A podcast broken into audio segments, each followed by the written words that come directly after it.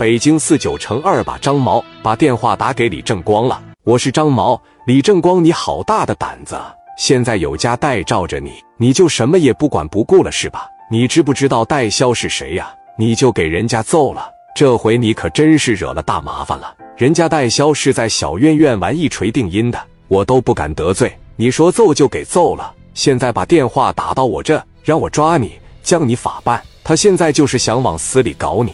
以代销的关系在北京找找人，马上就会把你孤立起来。现在让我在中间，我怎么办？李正光说：“毛哥，我戴哥知道这事吗？你他妈惹完事了，你想起你戴哥来了，你可别没事给我代弟找事了。你现在马上上有关部门给我自首去。毛哥，我一人做事一人当。”我不麻烦我戴哥，但是现在我得先陪我兄弟喝点酒。一会我一个好兄弟从外地过来，人家好几百公里过来的，我把人给扔这，我去自首去了，显得不合适。等明天早上他们走了以后，我指定去自首去。我确实错了，我一个人来承担。你判我多长时间我都认，但是我希望你能放过我这帮兄弟，让我的兄弟们过点消停日子。张毛说：“我相信你李正光的人品。”看你还算是有点悔改的意思，那你先把你手头上的事忙完，回头我在代销那里尽量给你求求情，最好能少判几年。这么地吧，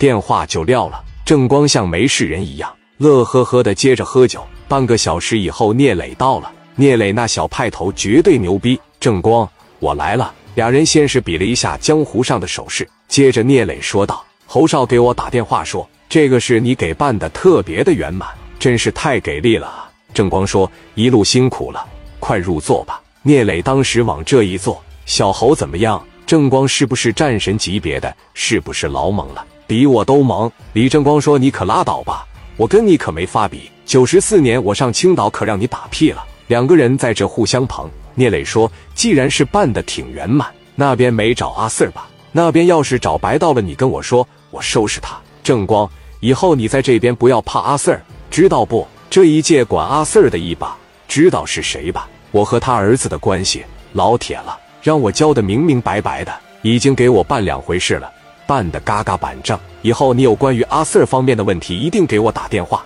咱不用怕了，知道不？咱他妈昂首挺胸的做人。正光，你咋不说话呢？我怎么感觉你老是闷闷不乐呢？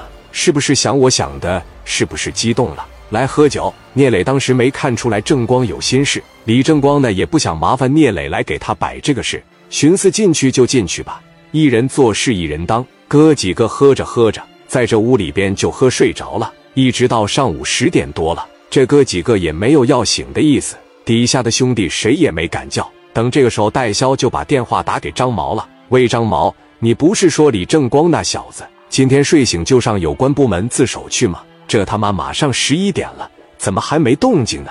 我告诉你，不是我不给你面子，我给朝阳分公司打电话，直接去抓人了啊！电话啪的就给撂了。张毛当时懵逼了，操！这李正光这咋说话不算话呢？